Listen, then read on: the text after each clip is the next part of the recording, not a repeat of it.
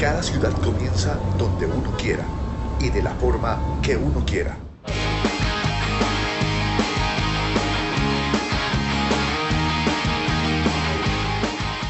Bienvenidos a Contracorriente.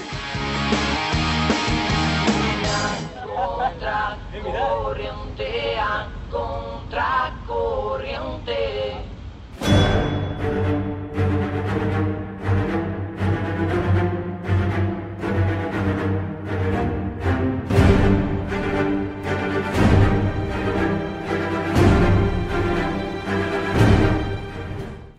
Cuando usted escucha esta música, solo se le ocurre una cosa.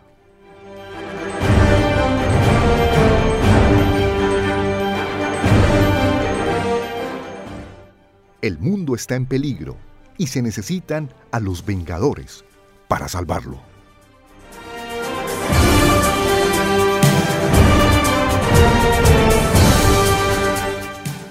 Bienvenidos a Contracorriente. Soy Juan Carlos Gutiérrez y la cita de hoy tiene uniformes coloridos, capas, escudos, alienígenas, superpoderes y una pantalla para ver esas películas que emocionan a millones en un efecto sin precedentes en la historia del cine mundial. Hablamos de los superhéroes. Todos los hemos visto salvar el mundo y derrotar al villano de turno, incluso si es el mismísimo Thanos. Cuando termine, la mitad de la humanidad aún seguirá con vida.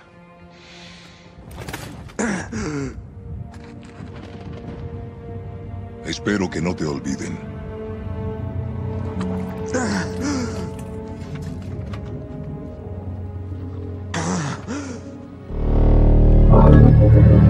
¡Alto!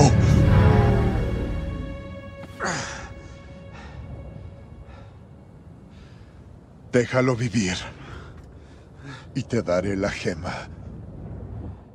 Después de todo, volar, saltar muy alto o tener una superfuerza, visión de rayos X o supervelocidad es una creación fantástica. Pero, ¿qué tal si le aplicamos las leyes de la física a esta ficción? ¿Qué ocurriría en la vida real si existieran estos superhéroes?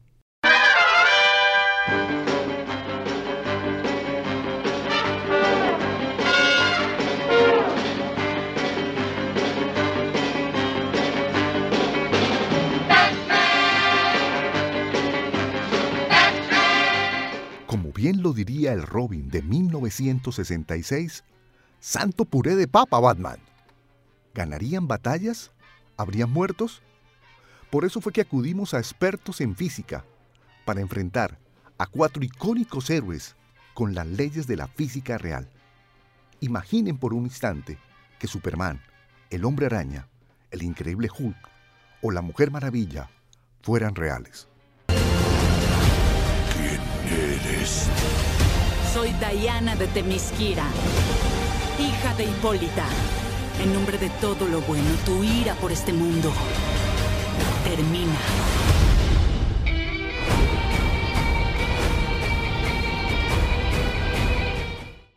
Nuestro invitado es el doctor en física y docente de la Universidad Industrial de Santander, Héctor Ragó, a quien le planteamos algunas escenas clásicas de los superhéroes, para que él las analizara, por supuesto, desde la física.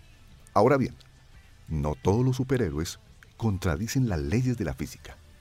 Batman, por ejemplo, no es más que una persona con un entrenamiento superior y con miles y miles de millones de dólares. También está Iron Man, que cuenta con su gran tecnología y esa espléndida armadura. Podrán arrebatarme mi casa, todos mis trucos y juguetes, pero hay algo que no pueden quitarme. Yo soy Iron Man. Empecemos entonces.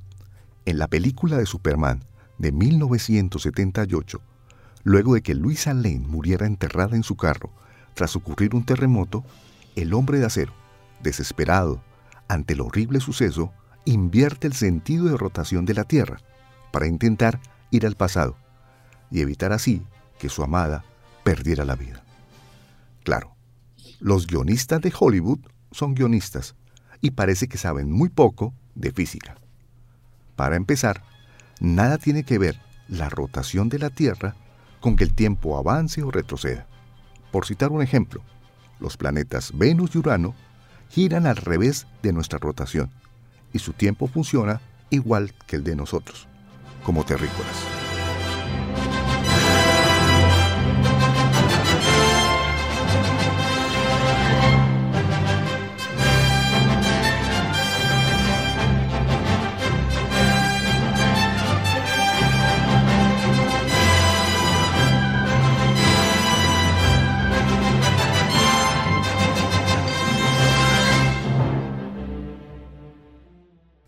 Ahora, supongamos que Superman existe en la realidad y tiene poderes infinitos.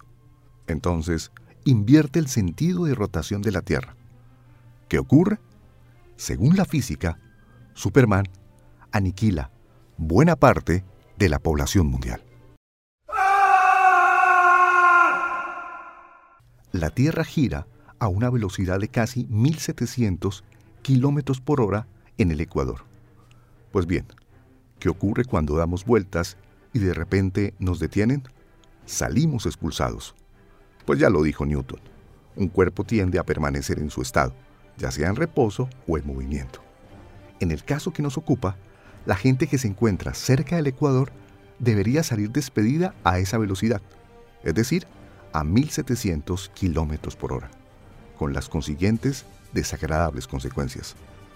El profesor de física aplicada, Sergio Palacios, advierte además que ese no es el único problema, ya que la descomunal energía de rotación que posee nuestro planeta debe transformarse en calor, es decir, unos 60 billones de megatones, energía suficiente para elevar la temperatura de todo el agua de la Tierra en unos 40.000 grados centígrados. Ahora bien, digamos que algunos sobrevivimos a esa hecatombe unos pocos para ser verdad. ¿Qué pasaría entonces con el nuevo giro de rotación de la Tierra? El profesor Héctor Ragó responde. ¿Qué pasaría si Superman le cambia el sentido de rotación del planeta? El núcleo de esta pregunta, y para poderla responder, tenemos que hacer abstracción de cómo va a ser Superman para cambiárselo. Pero supongamos que, que puede hacerlo y la Tierra gira en el otro sentido distinto del que está girando actualmente y que hace que veamos al Sol salir por el este y ocultarse por el oeste. En realidad no pasaría nada. No pasaría esencialmente nada que no permita las leyes de la física. La Tierra gira en el sentido que lo hace, por razones más bien circunstanciales de la época en que se formó el sistema solar y quedó rotando como lo hace. Las leyes de la física no prohíben la rotación en el sentido contrario. Veríamos salir el sol por el oeste y ocultarse por el oriente, y los horarios tendrían que reajustarse, pero desde el punto de vista de la física, nada particular. Sería perfectamente factible. Lo difícil es que Superman se atreva a esa tarea tan complicada.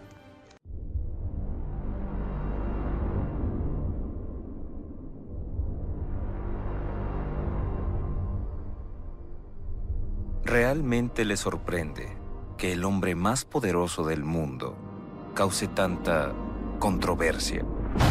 Los habitantes de este planeta hemos estado buscando a un salvador.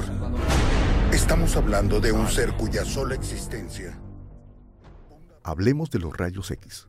Superman los lanza con la mirada, rebotando en la persona o el objeto, y luego regresando a sus ojos. Pero según la ciencia, los rayos X no rebotan. El profesor de biología de la Universidad de Chapman en Estados Unidos, en su libro La ciencia de Superman, advierte que el hombre de acero no tiene en realidad una visión de rayos X.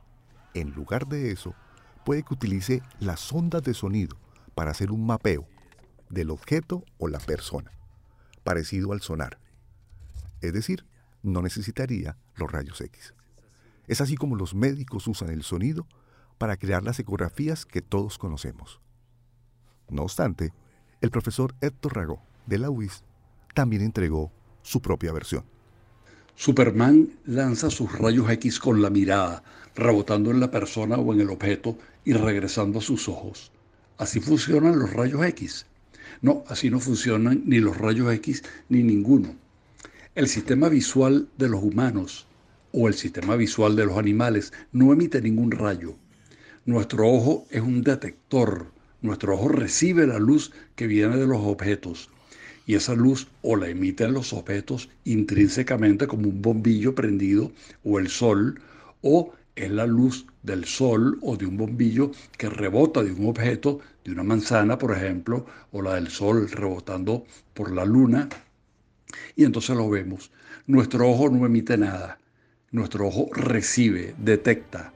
Si Superman anduviera emitiendo rayos X a todo el que ve, le estaría produciendo daños, porque los rayos X tienen suficiente energía como para atravesar el tejido blando nuestro, piel, cartílagos, tendones, músculos, vísceras y los huesos no, y por eso se toman radiografías.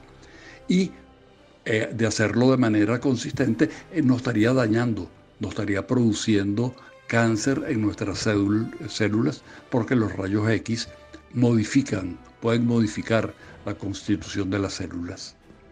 El hombre araña y el duende verde. El duende verde, ¿te agrada? Señor No lo inventé. Esos fenómenos ya tienen nombre. Señor Jameson, el hombre Hoffman. araña... ¿Sí? Habla y patenta al duende verde para que me paguen cada vez que alguien lo mencione. ¿Por qué no maldad verde? El hombre araña no atacó a la ciudad, trataba de salvarla, lo calumnia. No es cierto, no me contradigas. Yo no calumnio. Con el fin de romper la voluntad del hombre araña, el duende verde secuestra a Mary Jane y la lleva al puente Roosevelt. Allí la cuelga en el aire, junto a un vagón de un tranvía lleno de angustiados pasajeros, haciendo que el hombre araña elija a quién salvar. Sin embargo, el hombre araña consigue salvar a todos y rescata a su amada Mary Jane cayendo. El profesor de física aplicada, Sergio Palacios, advierte que detener la caída de personas desde un rascacielo o de gran altura, en general, no es muy buena idea. Según el experto en física, Mary Jane debió morir por la gran fuerza que tuvo que aplicar el hombre araña para detener la caída. El físico explica, si la altura es de unos 200 metros, la velocidad de caída se elevaría a unos 225 kilómetros por hora, con lo que la tela de araña del héroe, interrumpiendo su caída, supondría nada más y nada menos una fuerza cifrada de unos 16.000 newton. Algo así como si encima de la pobre muchacha cayera un peso de 1.600 kilogramos. Luego, lejos de salvarla, la joven Mary Jane moriría con el cuello partido. Todo por culpa del hombre araña. Esta es la versión del profesor Héctor Ragó. En la película Spider-Man, cuando el duende malévolo, el duende verde, lanza a Mary Jane de un puente, el hombre araña tiene que aplicar su tela, su tela arácnida para detenerla en un corto espacio. ¿Qué le pasaría a Mary Jane? Bueno, hay que hacer algunas estimaciones. Las leyes de la física permiten hacer un cálculo aproximado. Supongamos que Mary Jane cae de un puente de una altura de 51 metros. La tela arácnida recibe a Mary Jane cuando está a un metro del suelo, es decir, ha recorrido 50 metros, y debe frenarla antes de que pegue del piso, es decir, debe frenarla en una distancia de un metro. Las leyes de la física permiten calcular que la velocidad, faltando un metro para chocar con el suelo, es de 30 metros por segundo. Va muy rápido. La tela arácnida debe frenar de esa velocidad a cero. Un cálculo sencillo da que la aceleración es alrededor de 50 veces la aceleración de la gravedad, pero frenándola. 50 veces la aceleración de la gravedad también es mucho. Si Mary, si Mary Jane pesa 60 kilos, se sentirá por ese breve lapso pesando 3.000 kilogramos. Se sentirá tan pesada como una persona de 3.000 kilogramos. Luego un accidente me convirtió en lo imposible.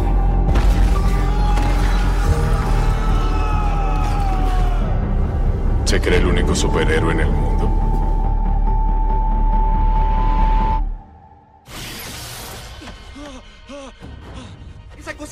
Las leyes de la física. Este no es un buen inicio. ¿Qué pasó? ¿Se les olvidó el NIT?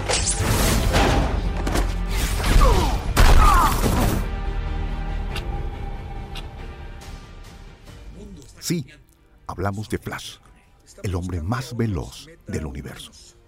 Pero también el héroe con más problemas con la física.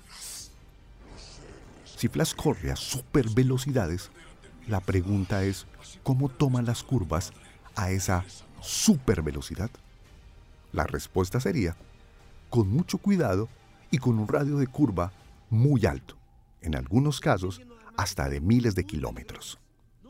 Por ejemplo, si se moviera a 100 metros por segundo, el radio de curva sería de 1,2 kilómetros.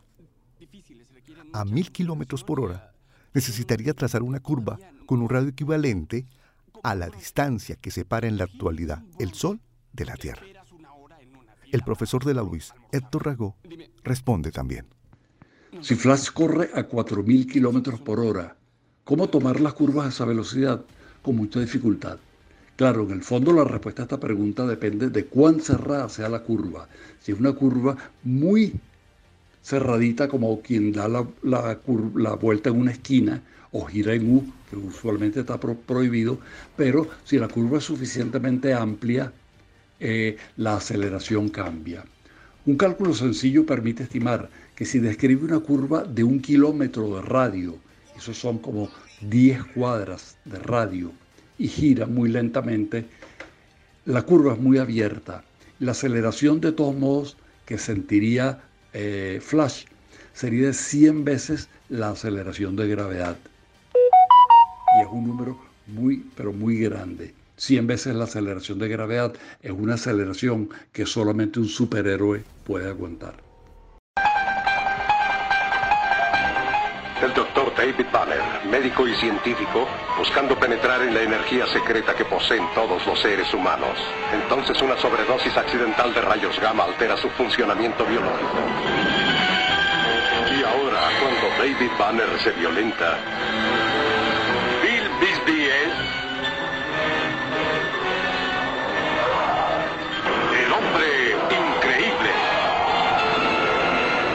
La ira impulsa a la criatura que es perseguida por un periodista que trata de descubrir su identidad. Señor Buckley, no me provoque. No soy yo cuando me disgusto. Hulk es un enorme superhumano, de piel verde, corpulento y musculoso, que posee una gran fortaleza física. Su alter ego es Bruce Banner, un físico débil, socialmente retraído y emocionalmente reservado. Las dos personalidades existen como independientes y con resentimiento una de otra.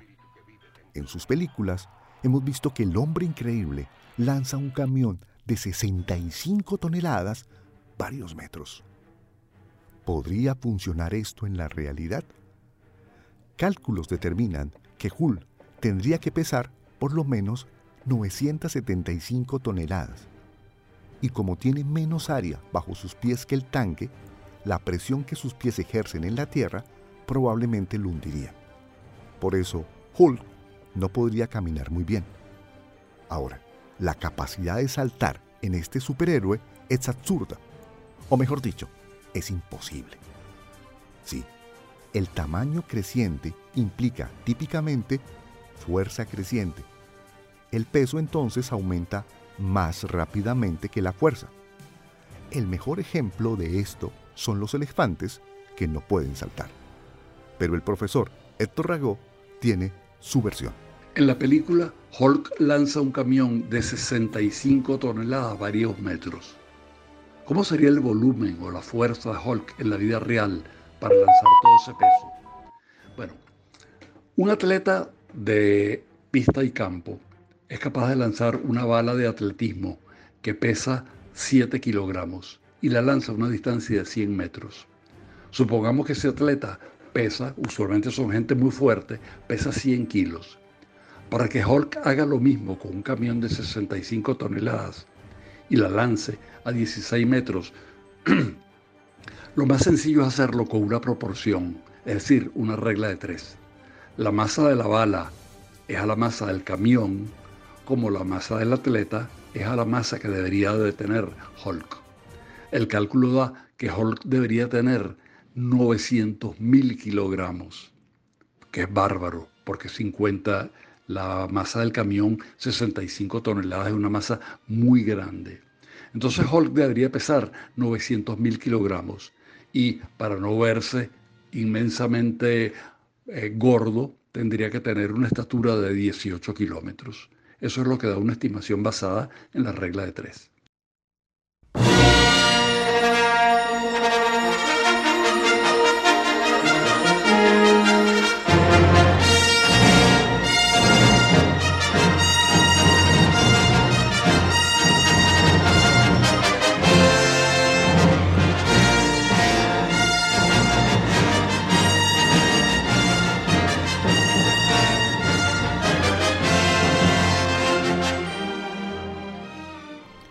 Los Jedi y sus sables láser son un espectáculo, aunque técnicamente se conocen como sables de luz, pero muchos lo llaman láser. Si existieran en la práctica, no existirían, porque un láser es luz que se propaga a esa velocidad, es decir, 300 kilómetros por segundo.